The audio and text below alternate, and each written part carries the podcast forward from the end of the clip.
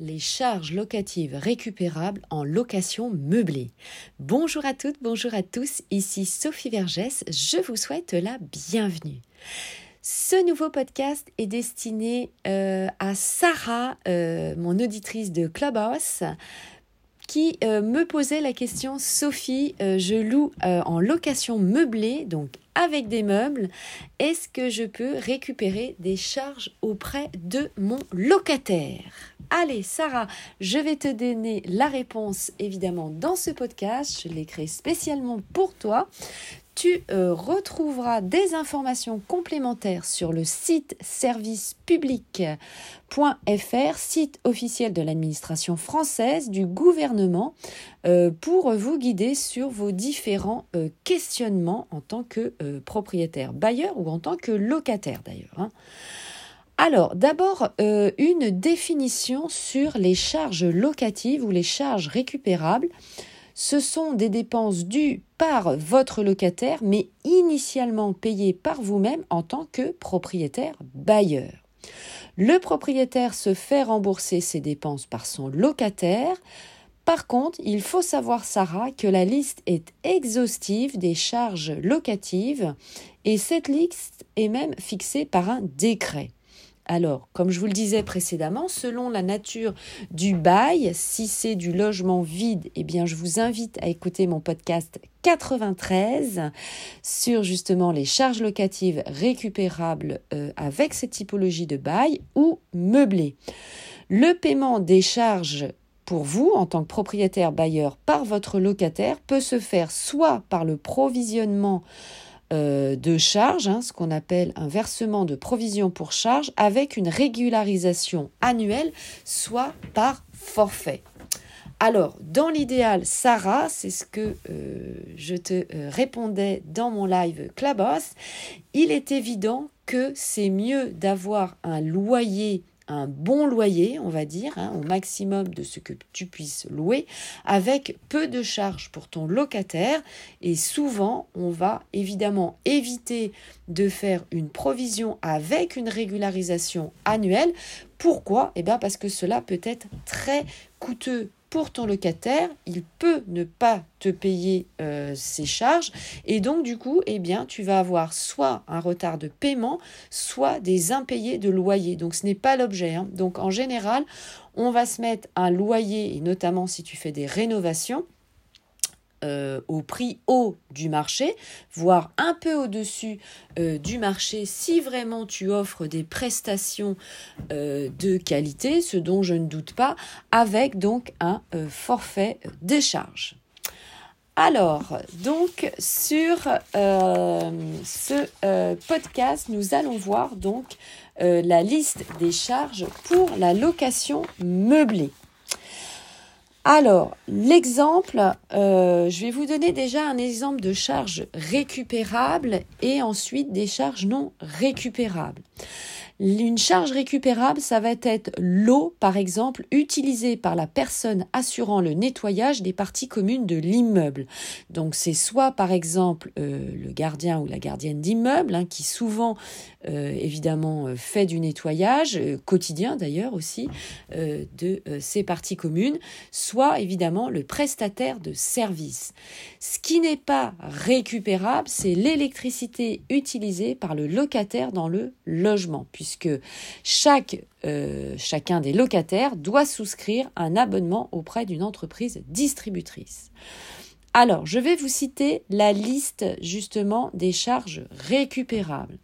Ça va être par exemple les charges pour l'ascenseur et le monte-charge notamment l'électricité, l'exploitation de l'appareil, c'est-à-dire la visite périodique, le nettoyage, l'examen semestriel des câbles, la tenue d'un dossier par l'entreprise d'entretien mentionnant les visites techniques et les incidents, la fourniture des produits ou du petit matériel d'entretien comme les chiffons, les graisses, les huiles nécessaires, les lampes d'éclairage de euh, la cabine d'ascenseur et du monte-charge. Les menus réparations de la cabine, les changements de boutons d'envoi, pommelles des portes, des paliers, fermes portes mécaniques, électriques, pneumatiques et les fusibles. Pour l'eau froide, l'eau chaude euh, et le chauffage collectif, certaines dépenses donc concernant l'eau et le chauffage sont récupérables sur le euh, locataire. Ça va être l'eau froide et l'eau chaude de l'ensemble des occupants.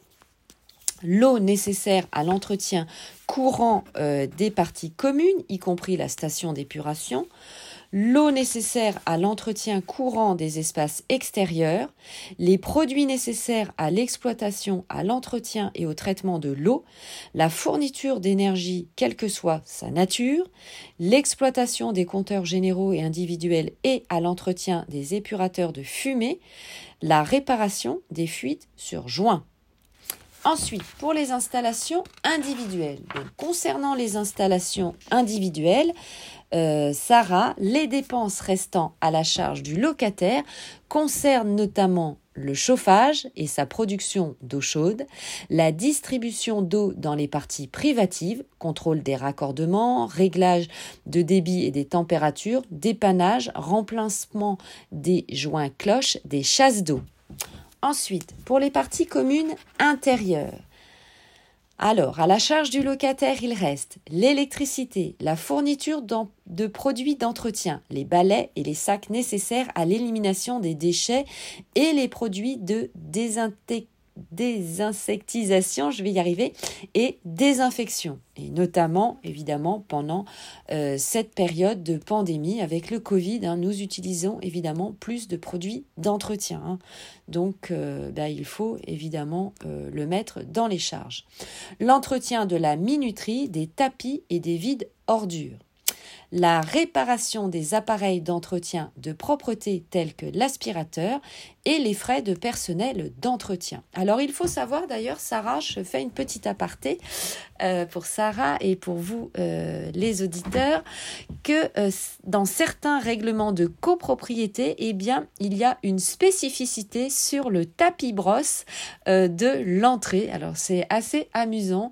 J'ai vu cela dans un règlement de copropriété donc euh, qui considère évidemment eh bien, que ce tapis doit être toujours en excellent état et bien entretenu et donc que ça représente des charges supplémentaires pour l'entretien euh, de ce tapis. Hein. Donc regardez bien évidemment euh, votre règlement de copropriété. Ensuite, sur les espaces et extérieurs, eh bien ce la comporte bien sûr les voies de circulation, les aires de stationnement, les abords des espaces verts et les équipements de jeu pour enfants. Alors, euh, nous parlions également, Sarah, euh, des taxes et des redevances, et euh, notamment ce qu'on appelle la TEOM, la taxe des enlèvements des ordures ménagères. Donc, en effet, tu as complètement raison tu peux euh, récupérer et taxer euh, ton locataire par rapport à cette taxe. Mais il y a également la taxe de balayage et la redevance euh, d'assainissement. Alors, pour le paiement, comment cela se passe? Eh bien, comme je te le disais, ça va dépendre évidemment euh, de ton bail, de ce qui est inscrit dessus. Soit, eh bien, euh, comme je le disais euh, tout à l'heure, ça va être une provision de charge avec une régularisation annuelle en fin d'année, soit ça va être évidemment un forfait. Alors, ces euh, provisions pour charge, si tu souhaites opter euh, pour ce système, eh bien cela va correspondre aux résultats antérieurs arrêtés lors de la précédente régularisation des charges ou si le euh, bien immobilier est situé dans un immeuble en copropriété par rapport à ton budget prévisionnel. Hein. Donc, évidemment, ton document de base, c'est le PV de l'AG, le procès verbal de euh, l'Assemblée générale.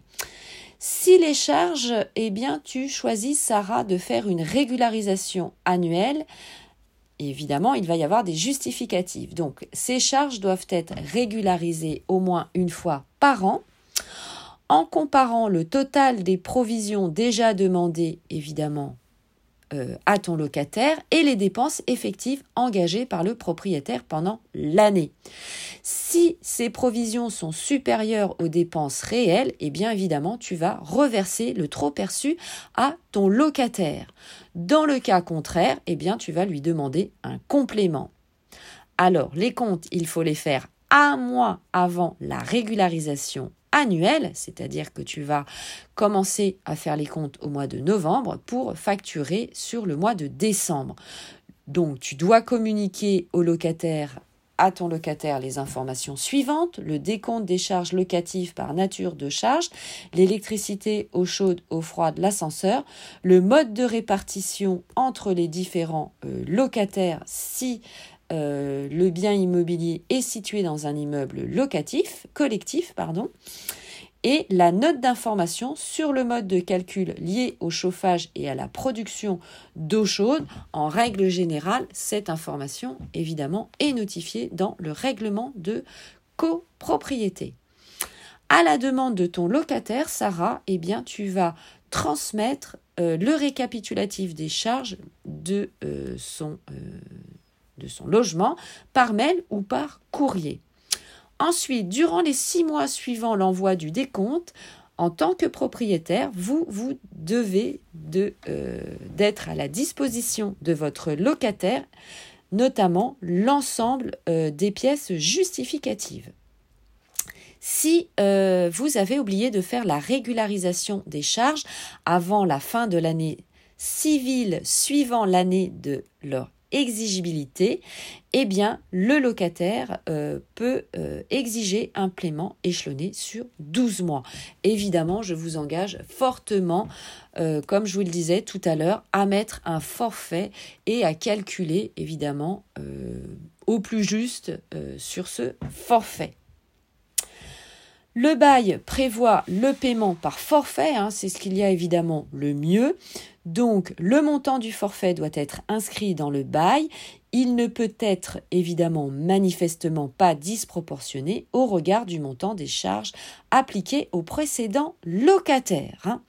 Le forfait ne peut pas non plus donner lieu à un complément ou à une régularisation ultérieure. Hein et euh, ce montant peut être révisé bien sûr chaque année aux mêmes conditions que le loyer principal. Donc en effet, il vaut mieux avoir un loyer haut sur la fourchette haute et prendre un forfait de charge pour votre locataire, notamment ça fera un loyer ce qu'on appelle facial qui sera euh, évidemment plus favorable pour la rentabilité de votre bien, puisque euh, ce loyer sera présenté, je vous le rappelle, à votre banque, et en plus, lorsque vous allez augmenter votre loyer, ce sera sur la fourchette, évidemment, que vous aurez mis de votre loyer, donc ce sera euh, évidemment beaucoup plus rentable pour vous. Alors, euh, le versement est fait en même temps que le loyer, évidemment, lorsque c'est sur forfait et la périodicité est prévue dans le bail. Je vous recommande évidemment euh, de le faire mensuellement comme votre loyer. C'est beaucoup plus facile pour votre locataire à gérer pour lui. Ensuite, concernant le bail mobilité, bah, ça va être un euh, paiement au forfait. Donc, vous pouvez bien sûr euh, retrouver ces informations sur le site servicepublic.fr, site du gouvernement. Donc, les charges locatives sont payées aux propriétaires sous la forme d'un forfait versé simultanément au loyer. Alors, avant euh, de terminer ce podcast, vous pouvez me poser toutes vos questions, bien sûr, sur mes différents réseaux sociaux. Et euh, évidemment, lorsque je fais des lives, notamment sur mon groupe Facebook Investir en immobilier, l'immobilier au féminin, ou sur Clubhouse. Allez, je vous attends et je vais bien sûr vous poser euh, des, une question à la fin de ce podcast. En cas de difficulté euh, à payer ses charges, eh bien votre locataire peut tout à fait vous demander un délai de paiement. Évidemment, je vous recommande de l'accompagner et d'accepter euh, ce délai de paiement. Hein. Alors, si vous avez évidemment du mal à euh, communiquer ensemble, vous pouvez faire appel, et c'est gratuit, à un conciliateur de justice pour euh, vous aider justement à trouver ensemble la meilleure des euh, solutions. Allez, c'était tout euh, pour ce podcast. Merci beaucoup Sarah, en tout cas pour ta question. J'espère euh, que tu auras pu trouver euh, toutes tes réponses dans ce podcast. Si tu as d'autres questions, tu es la bienvenue bien sûr et j'attends tes questions. À très vite. Je vous embrasse tous et toutes. Merci beaucoup de m'avoir suivi. Ciao, bye bye. À très bientôt et à tout de suite dans le prochain podcast.